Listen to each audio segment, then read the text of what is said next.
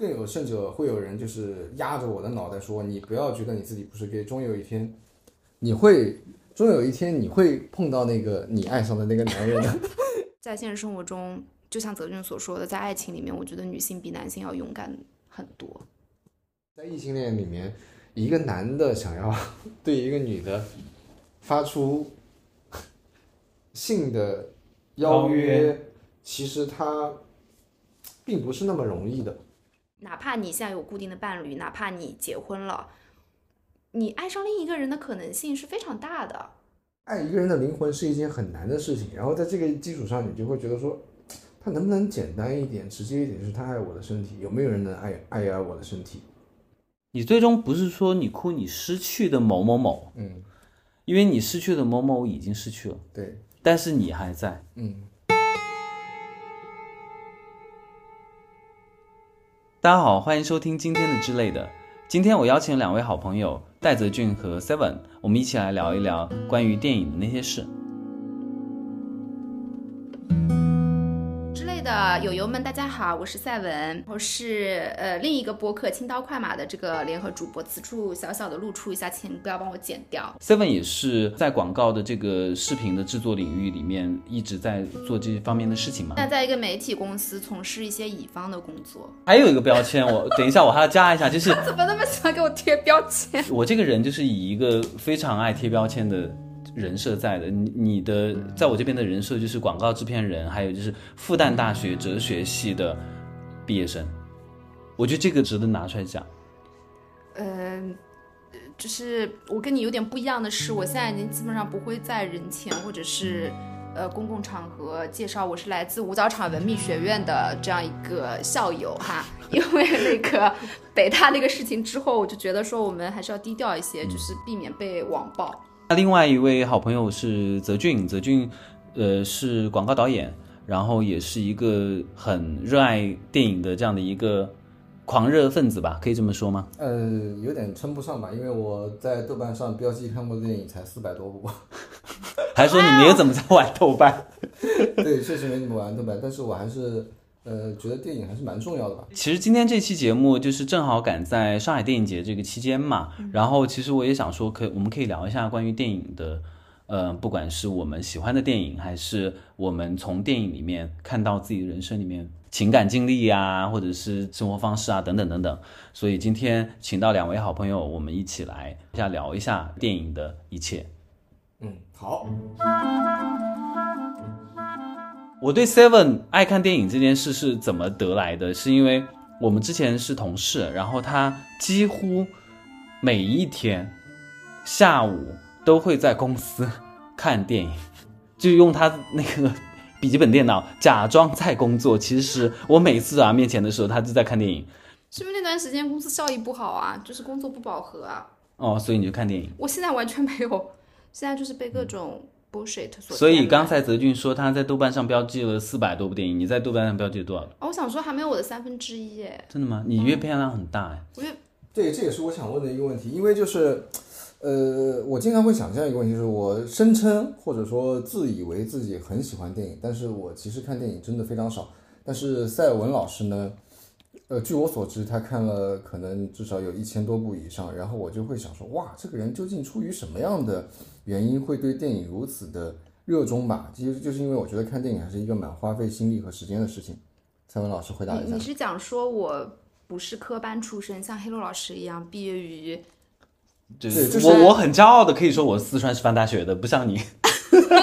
对，比如说像我们，就是我跟 Hero 其实是呃学这个专业的嘛，那我们大学时期就在培养看电影这件事情，但是你不是，所以我想知道，就是究竟出于什么样的原因，你会如此热衷于看电影，这么广泛的胃口去看？因为我学的是哲学啊，就是很闲啊。我不知道你们当时读大学的时候有没有一个校内的网站，它里面有很多很多的资源，我现在忘了它叫什么了。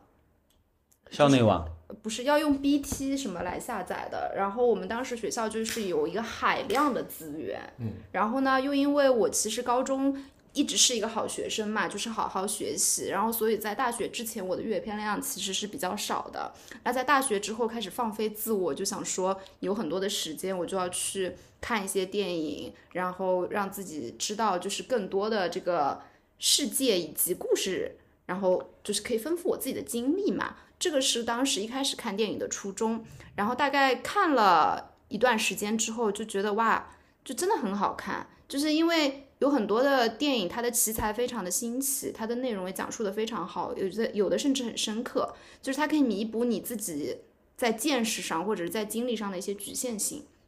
然后大概就是十几年开始，一直到现在，就这个已经变成了一种习惯。所以你其实看电影的核心是想要增长见识，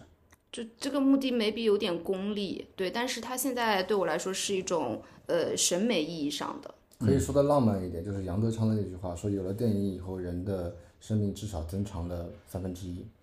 就会浪漫。我以为是两倍呢。可能我的数字不太准确，但大概是这么个意思。上次泽俊不是在问我嘛，就是我排我。排到我所有看过的片子里面的十大电影是什么？然后我当时想说十大电影也太多了吧，然后我就跑去搜我的那个豆瓣嗯评分五星的，然后就给了他一个这个单子，对，然后我就反问他，我就说那你呢？嗯，然后他一下子就给我发了一个他的榜单的前十位，然后我一看傻眼，嗯，你知道为什么吗？就很夸张，跟你重合度很高，不是，有有至少三到五部是同志电影。因为他是一个直男嘛，他非常喜欢看同志电影，就男同。男同，嗯，我的理解是，直男怎么会喜欢看同志电影？你能理解吗？呃，我作为一个直女，我也挺喜欢看同志电影的，你能理解？我觉得女生女生看男男同性恋者的恋爱的合理程度，大过于男性看男同性恋电影的。为为什么你你是出于什么样的这个观察？我觉得我觉得是这样的，我觉得是呃，因为我身边直男聊的，要不然就是漫威，更多聊的大片《阿凡达》《变形金刚》等等等等。但是戴泽俊看的这些电影里面，三部你可以自己说一下。对你刚你刚说的那个什么漫威啊那些什么我都不爱，我喜欢的是。断背山、春风沉醉的夜晚和春光乍泄，这是我。你自己说说看，这合理吗？嗯，就就是你刚刚说很多直男喜欢那个，那我觉得他们就是喜欢一些视觉上，或者说……我我其实我其实这样说吧，就是我我相信这个世界上有很多直男会去看这个东西，但他其实是一个少数，在我看上去，所以我其实一直想知道说，泽俊，哎，你第一次看的同志电影是什么？嗯，应该是《春光乍泄》吧，那个王家卫的。在我上大一的时候，因为那个时候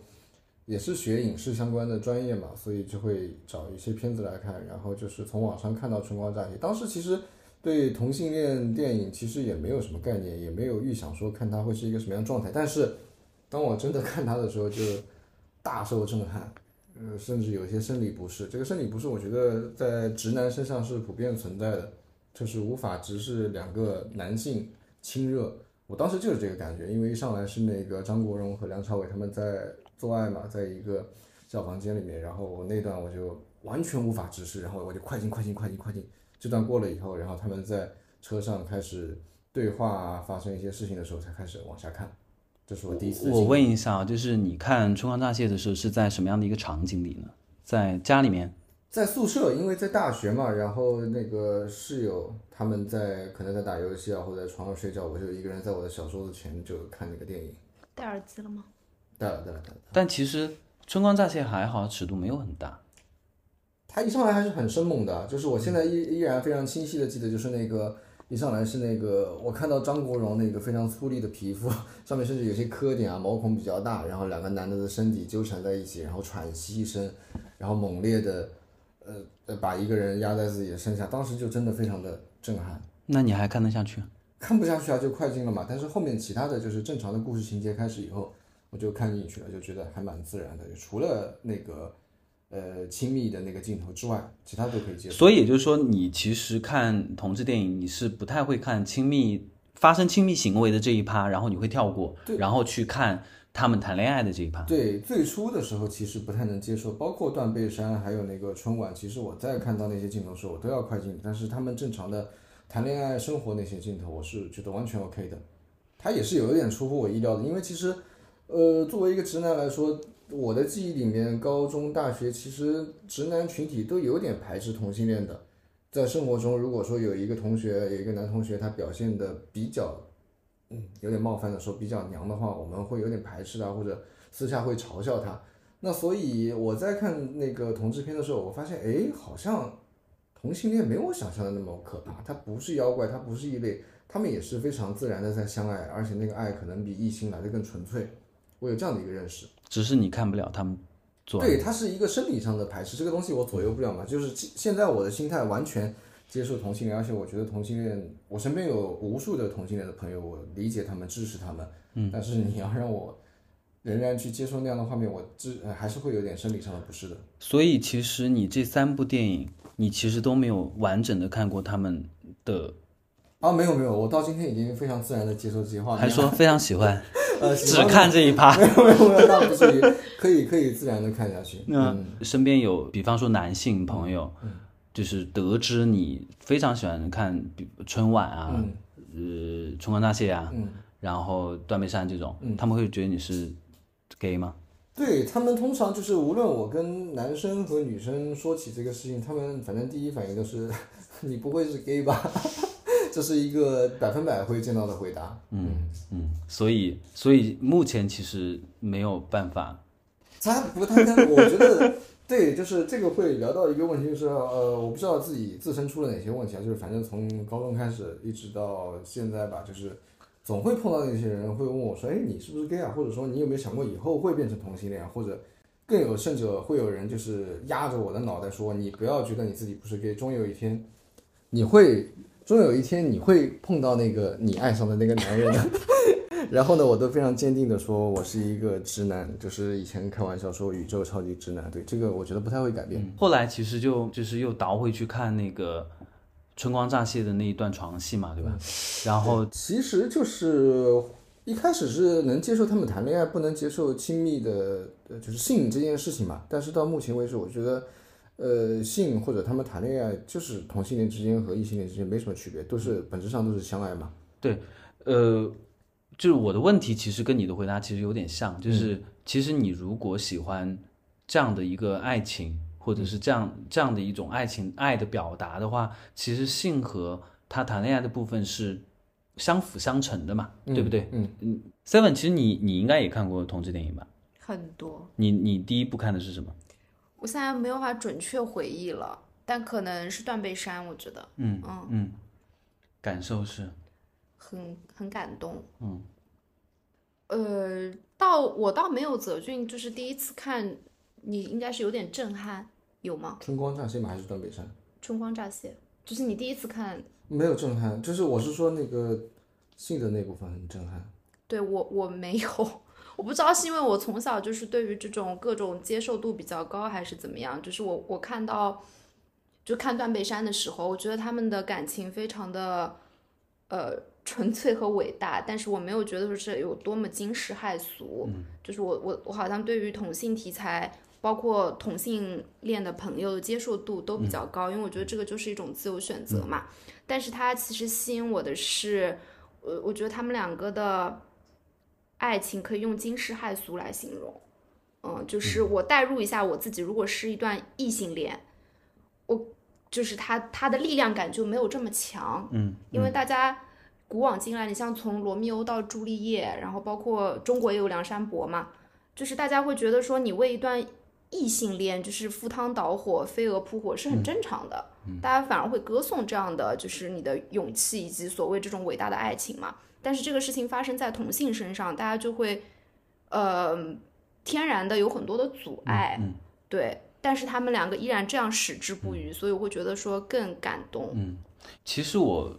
觉得女性对于男男同志的电影的这种题材的接受度大过于直男对于男同志的这种接受程度。他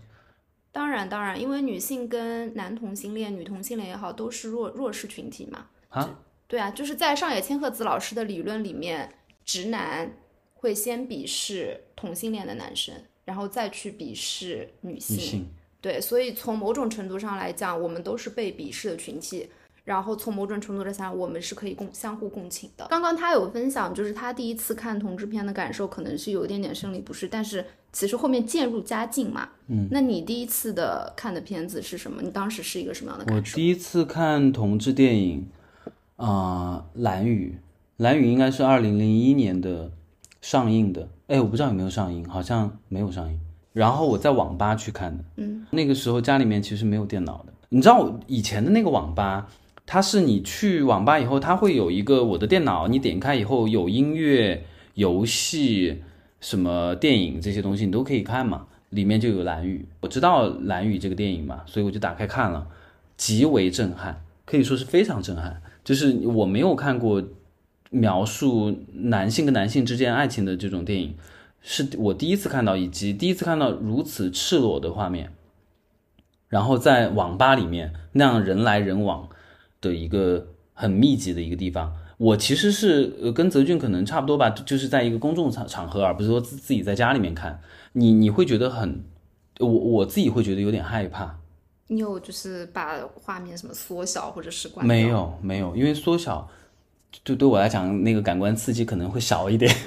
就是如果那个时候你背后走过一个人的话，还好，因为他不是说一直是床戏嘛，他他其实他其实床戏也就是也就是那么一小一小部分。有没有回过头去重新看？后来有，后来有，然后我我我记得我第一次看的时候，我就呃，第一个是觉得有点刺激，第二个是觉得心灵大受震撼，就是为什么会有这样的爱情？刘烨演的是一、一个那个性服务者嘛，嗯，对他们之间的那个爱其实很拧巴的，很扭曲的。泽俊刚刚有讲到说，为什么他有很多的朋友都会问他说，你会不会变成一个同性恋？我觉得这里面是有很强的这种性别刻板印象的，嗯，就是因为就是因为他没有表现的那么的，呃，符合一个传统意义上大家对于一个阳刚男人的定义，嗯，所以哦这样说的好像我没有没有我我这是表扬你，我不觉得那些所谓演扮扮演霸道总裁的真男人有多么好，他们反而就是深受那个其害的。嗯他们这么会这么问你，是因为你没有那么的，就是 tough 也好，粗粝也好，就是表现的那么像一个男人。嗯你们看《断背山》是什么样的感受？就是我几乎每年都会看它两遍或者三遍。对，然后我每次看的时候，就只有一个感觉可以形容，就是心痛，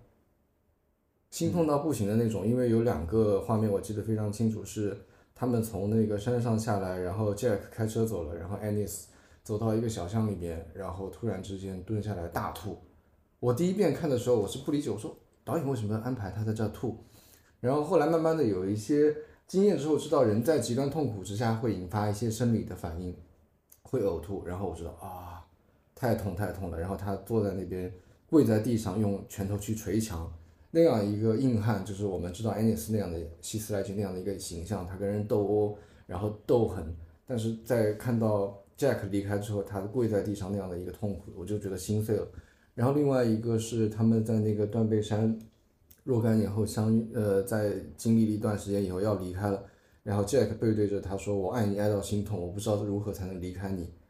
然后 Anis 也心碎的哭了。就那一幕，我就觉得天哪，这个爱情真的是太痛了。可能我天生天生就对这样的痛感非常的感同身受吧。我觉得那角色经历的我也经历过，我觉得我被他宽慰了。他还是一个比较细腻和敏感的人。嗯你会因为他们是两个男性而更感动吗？会，他如果是一个异性恋，我觉得会比较 normal 一点。你有没有发现《Call Me by Your Name》和《断背山》完全的感受、给你的感受是不一样的？你会你回忆起来《Call Me by Your Name》的时候，你会觉得那个东西很幸福、美好、很美好，即便最后他们分开了。温暖，对，但是其实断背山不一样，所以他的榜单里面，泽俊的榜单里面其实是没有《Call Me by Your Name》的。我对我对那个电影没什么感觉。所以其实他喜欢的是隐忍的、挣扎的，然后又很纠葛的那种。就是爱而不得。就是时爱而不得代不一样了吧？就是我们他喜欢爱而不得。嗯，而且其实这样来说的话，我会觉得爱而不得，他在同性恋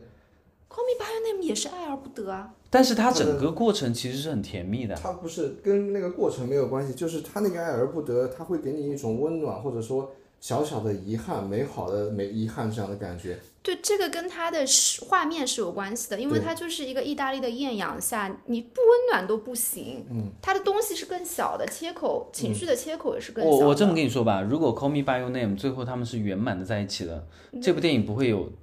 那么高的评价，或者是那么多人去追逐它。你认为美好的东西，大部分是残缺的。残缺的，你让我想到了去年奥斯卡的一个热门影片，猜到我要说什么了？嗯，《犬之力》。嗯，你看了吗？我看了，就是他，他的破碎和残缺，甚至是以生命为代价的。嗯，他爱上了这个少年，但这个少年为了给他妈妈报仇，嗯，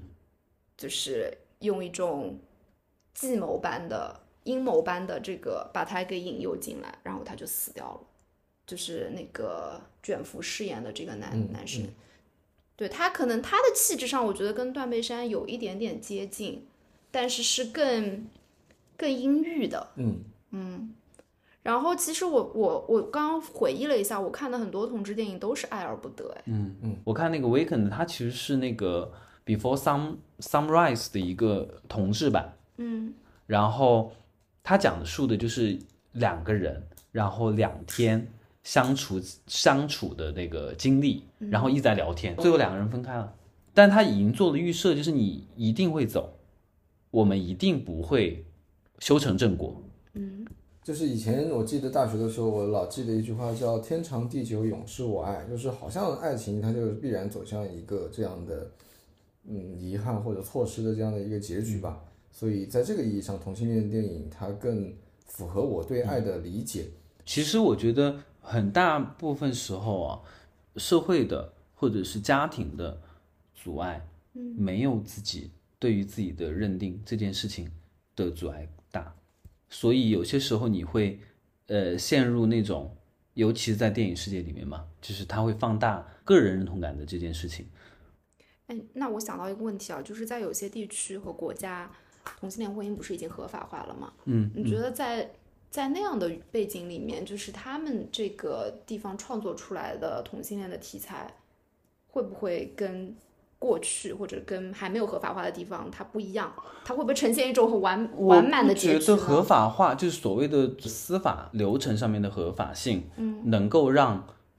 这件事情变，就是变变成另外一个样子。在一个少数群体里面，它仍然在某种程度上就是困难的。好，那我来问个问题啊，因为就是刚刚 Hero 有提到说，我经常会问别人喜欢什么电影嘛，其实这是我的一个小伎俩，就是因为我觉得，呃，一个人喜欢什么电影，会流露出他大概有什么样的审美趣味，或者说他对什么样的故事有投射嘛。对，那所以从这个角度上来讲，我想知道，呃，Seven 你喜欢什么电影？就是我喜欢那些冷静的、克制的电影，比如说我昨天在火车上刚刚看完那个《东京家族》，嗯，就是山田洋次翻拍小津安二郎的《东京物语》，他用了他的成名作就是那个《家族之苦》里面的原班人马，然后去做了这个经典的剧本的翻拍，嗯，但其实就是如果看过小津的《东京物语》，你会发现它的整体基调是大家都是。呃，想说什么，但是又不说，整体是给我的感觉是更压抑的。但山田洋次他这个东京家族，他的虽然他的剧本核心是一样的，但是他给人的感觉就是温暖的，嗯然后同时又是那种很淡的，大家不会大喊大叫，也不会说我我说我爱你或者这种非常直接的情绪流露，就这是我喜欢的一类电影。另外一类电影，我非常偏爱那种话痨式的，就是你刚刚说的那种，就是像那个呃三部曲，爱在，对对对，爱在的三部曲我就很爱嘛。啊、然后还有一类的话，就是 可能是偏竞技的，这个就 echo 回我之前说到我为什么喜欢电影，就是它能够拓展我们的经历嘛。因为你其实说白了，一个人生活在现实世界里面，你能接触到的人和事，你的体验都是比较有限的。那那些你没有感受过的东西，如果没有电影来带给我们的话，其实还是比较遗憾的。嗯，就像人只能活一，好像只人只能活一辈子，但是电影其实给你打开了另外一道门嘛。嗯，所以我会对这种非那么非主流的打引号的非主流的，有一点禁忌的电影，嗯，会比较感你有没有听过那句话？就是我们在别人的生活或者爱情里面，其实是在看自己，因为我们自己可能无法经历，很难嗯，很难或者你不想去经历，你可能想想好像想去试试，但是没有哎，我觉得我小我年轻的时候特嗯。别想要经历那种虐恋，虐恋，就比方说我念大学的时候，我喜欢看金基德，嗯。喜欢看蔡明亮，嗯。然后那些电影里面都是很阴郁的，嗯，很潮湿的，都非常不日常。嗯。就是它跟我的生活一点关系都没有，但是我就想看，我就觉得那个东西带给我那两个小时带给我的感受是非常猛烈的。嗯蔡明亮对我来说，他某种程度上还是蛮禁忌的，他也有涉及到很多不伦啊，或者说呃非常态的爱情的这种感觉。我觉得我可能就是《天边一朵云》里面的那个这也刚好是我想说的。那个西瓜，你知道那个那个那个西瓜的那个意象，对，它它是非常有想象力的一个东西，然后他把他把电影世界里面那些描绘的，包括你吃的东西，包括你，即便是你楼上楼下，你可能就是有一个洞，然后你去窥探别人的生活，然后你就是躲在那种阴暗角落里面发烂发臭的那种 那种人设，我我我喜欢那样的东西，我觉得那个东西能带给我非常强烈的，呃。存在感吧，我觉得那个是一种非常强烈的存在感，它跟我的生活差太远了。痛会让我觉得更强烈，而不是平淡。嗯，《天边一朵云》是我当时最最震撼的一部电影，因为它的整体的那个情色镜头，包括那个色情录像带那个产业之类的，它会有很多非常露骨的表述。但其实它真正打动我的，其实对我来说跟同志电影的核心是一致的。它那个片子其其实让我最最深切的感受就是，我觉得我自己就是那个天边那一朵云，它是一个孤零零的状态，飘零的状态，它跟同性恋的处境是一致的。他也给我一种痛感，然后通过这种痛感，我也不会跟你一样有那种存在感、存在的证明。Seven，你印象最深的一部竞技所谓的竞技爱情电影是哪一部？活口的两人吧。啊、我就知道，还有比如说那个全度妍跟，对吧？那个那个那个男主角叫什么？我也忘了，孔刘。嗯嗯，男与女。嗯就是如果我们把婚外恋定义为禁忌的话，嗯嗯，婚外恋一定是禁忌的、啊，难道你觉得他？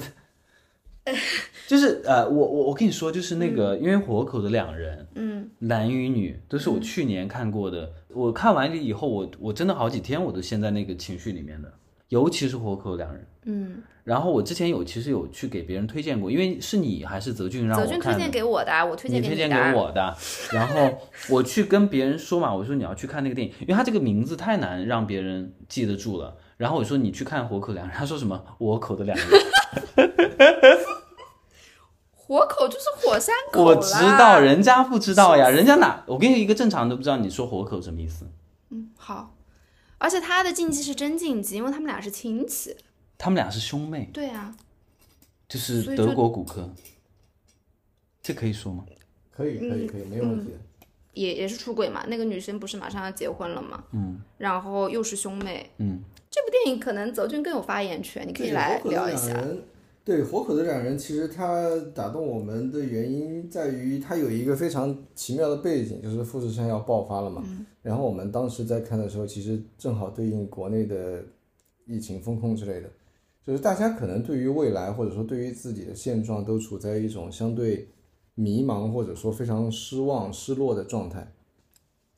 然后呢，就是在这个情况下，这两个人就是要相爱，你会觉得他们非常的热烈、有勇气，然后就会，我相信在这个层面上是让大家觉得说，哇，这两个人真的好勇敢，为了爱不管不顾这种状态。对，就是因为它有一个富士山要爆发的背景，就是有一种末日感嘛。对，大家就是不管不顾了，我现在就是我要变成一个动物，嗯，我们就相爱就是最大的正义，对，就这个是嗯它热烈的地方。嗯，然后男与女其实也是啊，它发生在那个北欧嘛，就是到处都是那个冰天雪地，其实是非常非常冷的。然后在那个地方诞生了炽热的爱情，当他们回到韩国之后，其实全度妍饰演的那个女主，因为一开始其实是男的非常非常主动到她工作的地方来等她下班，然后就是一次又一次的联系她。其实全度妍一开始是拒绝的，嗯，她觉得自己有家庭还有孩子，当然她的孩子是一个自闭症啦，嗯，就是这个也导致她的婚姻生活注定了不会特别特别幸福。嗯嗯，然后但是在这个 男的步步攻略以及他的温柔，她的照顾她，她有她老公所不具备的种种优秀的品质下，她其实沦陷了。嗯，然后他们就是发生了一次又一次的关系嘛。对，然后后面她就跟她老公说要离婚。嗯。哦，离婚那一场，对对对那一段我也记得那一场我印象特别深刻，不是离婚，是他要出去，出去。晚上要出去，对，是的，然后他就说，他就很坦白的，非常坚决的跟他说，我要去找另外一个人。对，我觉得这个好好厉害啊！对，所以他就会就是他其实跟活口有某些类似的地方，或者说我的一个观点吧，就是我觉得在大多数爱情里面，女性要比男性勇敢得多。嗯嗯，就这个故事的结局是她跟她老公摊牌了，然后她去找那个孔刘饰演的男主，但是其实他没有出现。他在去北欧的时候是有一个镜头是他在那个房间里面等孔刘，然后孔刘出现的那个男的到了门口想敲门，但是又回去了。就我一直不知道这个是他的幻想还是他真实发生了。我觉得是真实发生。嗯我觉得，我觉得孔刘还是很爱这个人的。对，但是因为他的老婆也有精神上的疾病嘛，他出于这嗯样那样的原因，他觉得他他对他老婆有责任感，我不能离开。但是你想，全度妍饰演的女主，她的儿子也是有这个自闭症的，然后给他一个完整的家庭，其实抛夫弃子对对对对对，他有这样，他有这样 all in 的勇气，但是当他动真格的时候，就是孔刘饰演的那个男主，他其实退缩了嘛。哎你是已婚吗？如果你遇到孔刘这种一直在不断发起攻势，然后来追求你，你会就 literally 长得像孔刘吗？不是，就我意思就是说他是一个很帅很帅，就是充满了性吸引力的人吗？如果不是的话，我觉得你不会，我就不会有这样的一个设定了吧？嗯，我我可能没有全读研那么的勇敢，嗯，嗯，但我我相信，在现实生活中，就像泽俊所说的，在爱情里面，我觉得女性比男性要勇敢很多。来直男，对啊，我是这个观点啊，因为就是他是，呃，男的比较容易，呃，理性吧，女性会更浪漫一点，或者说对爱情这件事情，他们的信仰更强烈一点，所以在面对这样的情况以后，他们更相信自己对爱的直觉或者对爱的勇气，然后选去做出选择吧。但男的要考虑什么家庭啊、事业啊，巴拉巴拉巴拉，所以我倾向于相信女性更勇敢一点，因为他们更相信爱。我自己反正看完《男与女》，我也是这样的感受，就是那边他其实跟孔刘在餐厅碰到匆匆一瞥，他没有看到孔刘，孔刘看到了他，然后他看到孔刘了吧？我怎么记得哦，他看到他他看他看到了，他走的，对对对，是的，要不然他没有那么强烈的感受嘛。是的，是的。然后孔刘就拿着钥匙追出来嘛，然后这个时候，他好像就是那个家家庭的那种感觉又回来了，所以他没有追上去。然后全度妍就在出租车里面大哭嘛哎，，所以你觉得痛苦的人到底是谁？痛苦。你觉得痛苦的人是孔刘还是这个女生？我觉得在余生里面，孔刘会更痛苦。嗯，就在当下，应该是女主会更痛一些。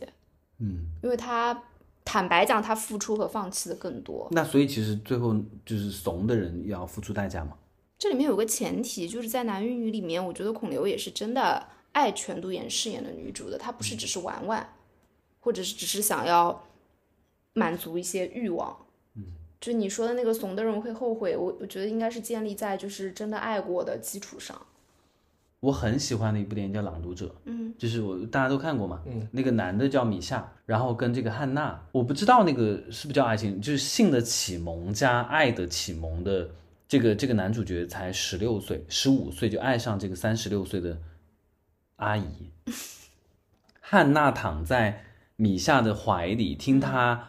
给他朗读，嗯，那本书的时候，汉娜不是去坐牢了嘛？就因为他他他当时有一些战争的罪行嘛，然后去坐牢了，然后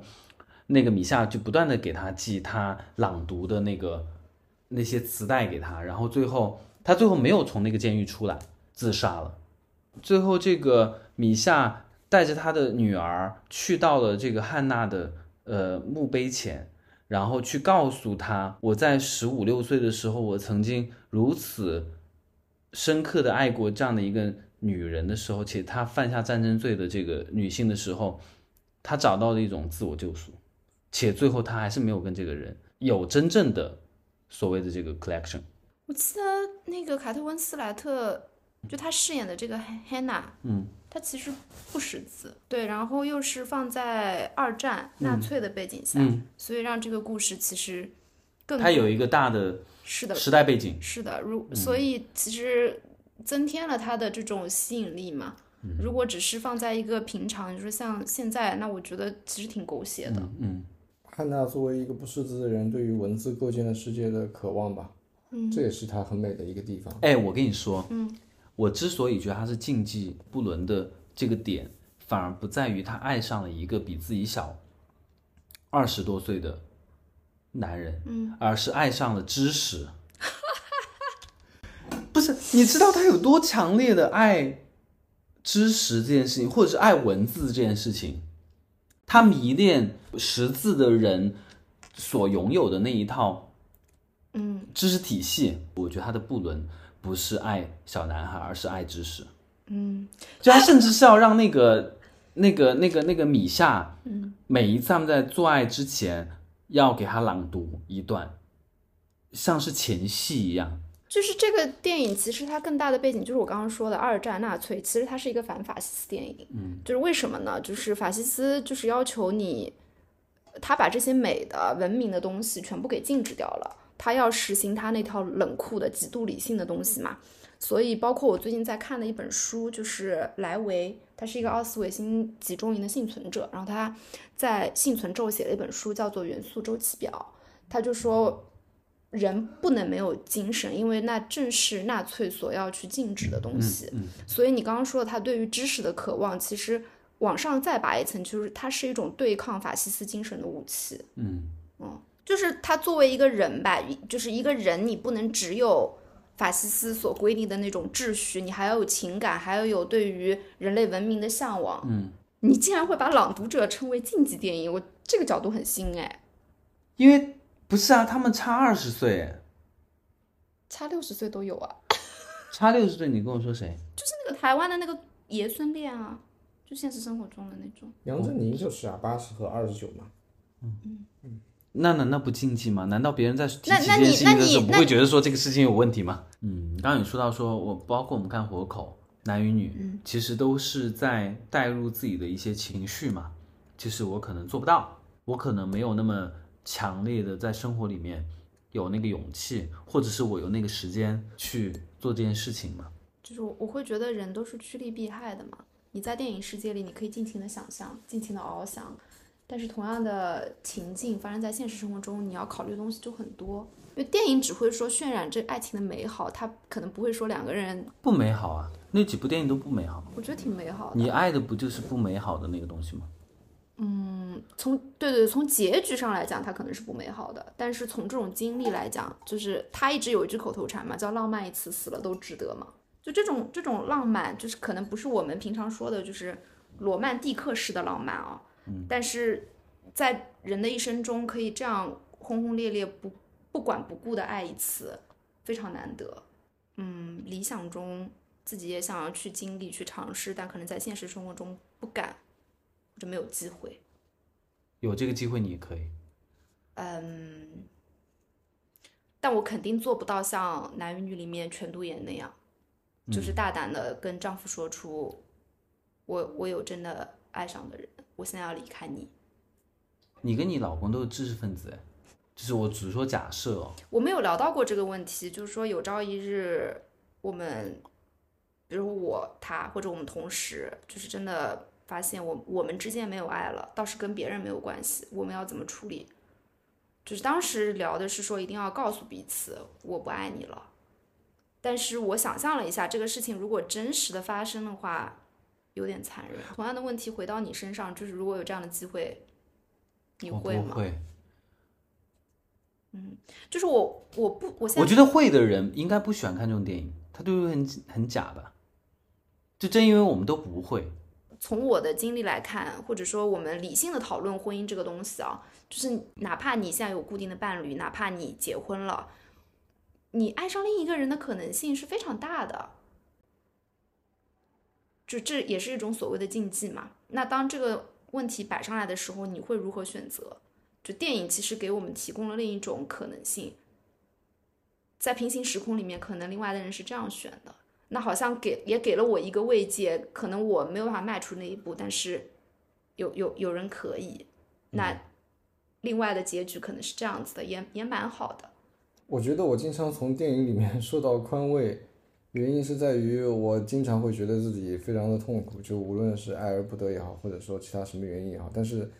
我在电影里面看到别人的人生，就是他们其实也是一样痛苦，你会觉得自己的痛苦好像就是有人跟你是一样的，你就没有那么孤独了。我是从这个意义上去喜欢看同志片或者说禁忌电影的。哎，就是你看这种竞技片的时候，你会跟你老公，或者是你会跟你女朋友一起看吗？就是你们会，就是边看边分享自己的感受吗？通常我觉得不太会吧。对，不会。看电影的时候，好像就看这种片子的时候，好像都是喜欢一个人看。对的，因为观影是一种非常私人的体验。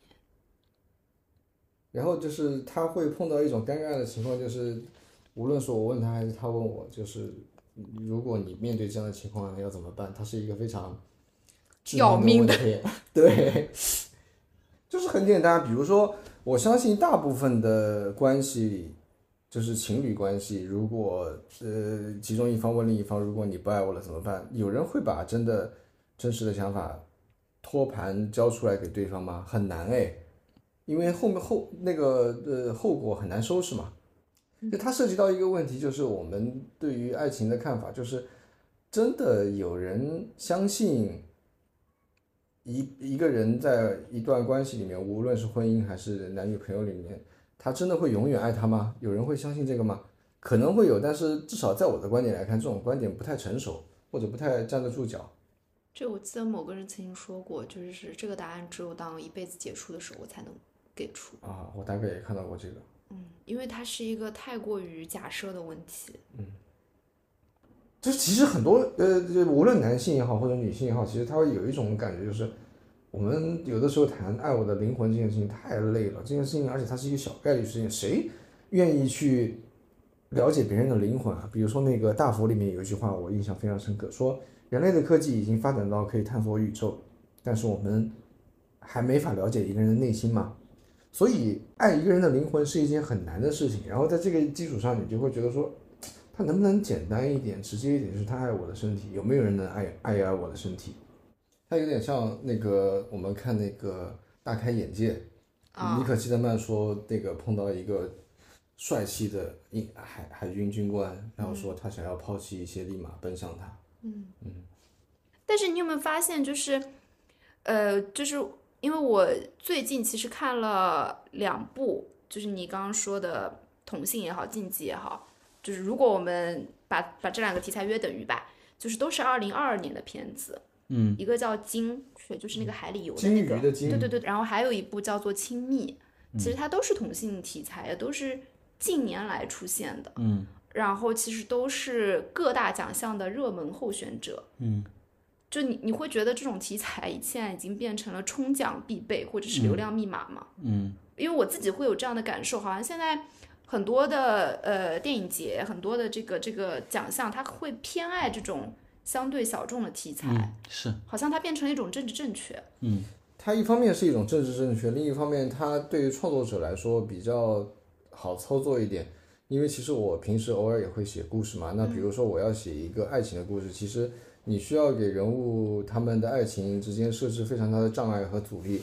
那其实最简单、最直截了当的方法就是让他们是同性恋。它不是一种目的性出发，它只是因为那个他的人物之间的张力比本身比较强而已。嗯，因为显然同性恋他们需要跨越的障碍更大一些。就是大家现在对于纯爱或者说是嗯司空见惯的爱情故事，好像不买单了。嗯，包括我自己也是，我看比如说我看《花束般的恋爱》，嗯，我就觉得很平常啊，是的，就是完全完全无法激起我的涟漪。嗯嗯，但是比如说我看《亲密》的时候，其实给我的震撼非常大。我自己在播客里面有反复的分享过，就两个男孩之间他们的这种细腻程度，嗯他们的这种心理活动，就让我看到了完全一个不太一样的世界。嗯那在描写异性恋的时候，我们就很难再有这种新意，嗯。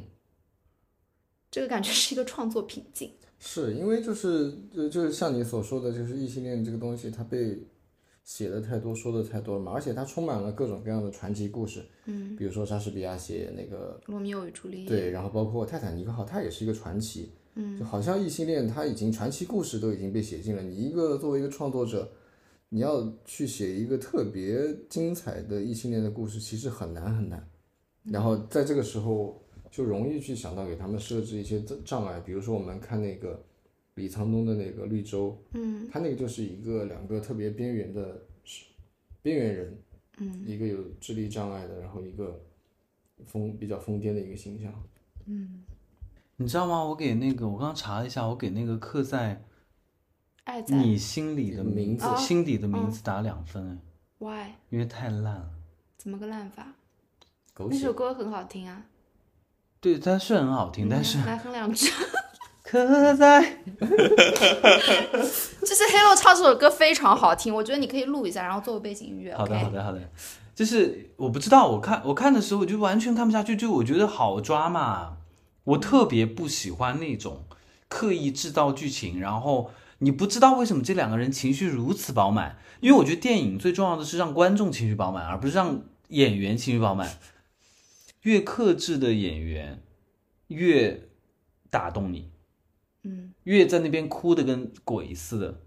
越不行。嗯就是我我觉得电影的张力在于，你看到里面的人，他是克制的、隐忍的，你为他感到难过。嗯但是我看刻在你心底的名字的时候，我就想说，这两个人到底又在哭什么？你知道吗？就是你你你会感觉他他很用力，对，这就是就是我刚刚嗯前面有提到说我喜欢的第一类电影其实就是克制和含蓄嘛，嗯，就是那种太过于外露的情感，你就很容易觉得它很低级。就是你突然就会觉得说一下就出戏了，因为你的你的还没有进去。呃，我的问题是，就是你们有没有真的在看电影的时候流泪过？它大概是一个什么样的情况？我上一部哭就是昨天，我刚我刚刚分享过那个《东京家族》，嗯，然后我在高铁上哭的就是喘不上气来，然后边上那个大叔就一直对我投来异样的眼光，就是因为他他跟我近期发生的，就是我的心情也好，我发生的事情也好，就是高度吻合，嗯，所以他一下子就打到了我，嗯，然后包括我看一些那种呃苦难的片子，嗯，虽然我眼睛里的泪水没有流下来，但是我在心里面已经哭泣了一百遍。我会觉得为什么那么苦？嗯，但是呃，确实，如果说真正的流眼泪，那是那些跟家人、嗯亲情有关的东西，更容易就是触动我内心最柔软的地方。我看那个《困在时间里的父亲》，嗯，最后那一段我哭的不行。嗯，我觉得你想到了，我想到了我们每一个人，他不是是说妈妈妈妈那一段让我很难过的东西，不是说一个人老了以后他失去了他的母亲这件事情本身，而是他最后在说他妈妈妈妈的那一趴的时候，其实我觉得核心打动我的东西是，你终将一无所有，但是你只有你妈妈是你值得信赖的那一个，可以在你哭的时候，可以在你孤立无援的时候，可以在你被世界抛弃的时候，仍然不会放弃你的那个人。但是你妈妈已经不在了，我哭得稀里哗啦的。他已经是一个老人了，他已经是一个呃那么大岁数的白发苍苍的一个得了病的老人。你最后你不会说女儿女儿儿子儿子，或者是老公老公老婆老婆，嗯你说的是妈妈，我现在想起来我都有点揪心，因为我觉得我们每个人都会有这么一天。嗯，因为它是一定会发生的。那泽俊你呢？就是你问我们这个问题，是因为你经常看电影哭吗？还是相反？作为一个直男，我不太会，我的泪点比较高，但是也经常会。我觉得你这种发言就很直男癌，而不是直男。为啥？什么叫作为一个直男，我泪点比较高？对你里面就预设了，对呀好像我们女的或者是这是哪里来的就泪点要结论啊。好的，我的泪点比较高，然后 就我个人泪点比较高了，所以不太会在看电影的时候哭。但是其实我问这个问题是想知道，就是呃，大家你们就是究竟会因为什么样的东西而真的啊？你最终在哭自己而不是在哭别人。是的，你在哭的是自己的老去，嗯，自己没有办法再爱上别的人。对，你在哭的是自己因为没没有有勇气。再去产生新的热烈的爱，对嗯你最终不是说你哭你失去的某某某，嗯，因为你失去的某某已经失去了，对，但是你还在。嗯就是确实现在 能让我哭的，一般是关于亲情的，嗯因为看的时候很难不带入自己的感受，嗯，就是特别是讲父母会变老，变老之后怎么怎么样，甚至会离开我们。我每次看完这样的电影，我就会想我上次，看了一部电影叫《妈妈》，是那个呃讲阿兹海默症的那个了，他他女儿患了阿兹海默症，嗯然后他妈妈就很坚强的陪他度过了人生很低落的，因为他会记不得那些东西嘛。然后他妈妈就，他甚至会尿裤子，他就会在那个状态里面，然后包括他发脾气啊等等等等，然后最后妈妈就是在那个很他很无助的时候拯救他嘛。最后他们两个人都走了。都走了。他们，他他妈妈推着他走向了大海。哦，这个走，呃，是对，OK。因为他们不要再这样没有尊严的活着了。我太懂这种东西了，我宁愿现在就死掉，而不要没有尊严的尿裤子、拉屎在。就是跟那个哈内克那个爱一样的对，但这个不是不是我刚刚我想说的，但没关系。嗯嗯嗯，嗯，因为我一直觉得说父母是挡在我们跟死神中间的一堵墙嘛，就是当你没有了妈妈或者爸爸，我觉得是我们真正衰老的开始，因为我们必须要直面衰老跟死亡这件事情了。嗯，就是因为我刚刚不是参加完一个葬礼嘛，我能明显的感受到，就是那个失去妈妈的那个那个，其实他已经是五十多岁的人了，他一下子变得非常的衰老。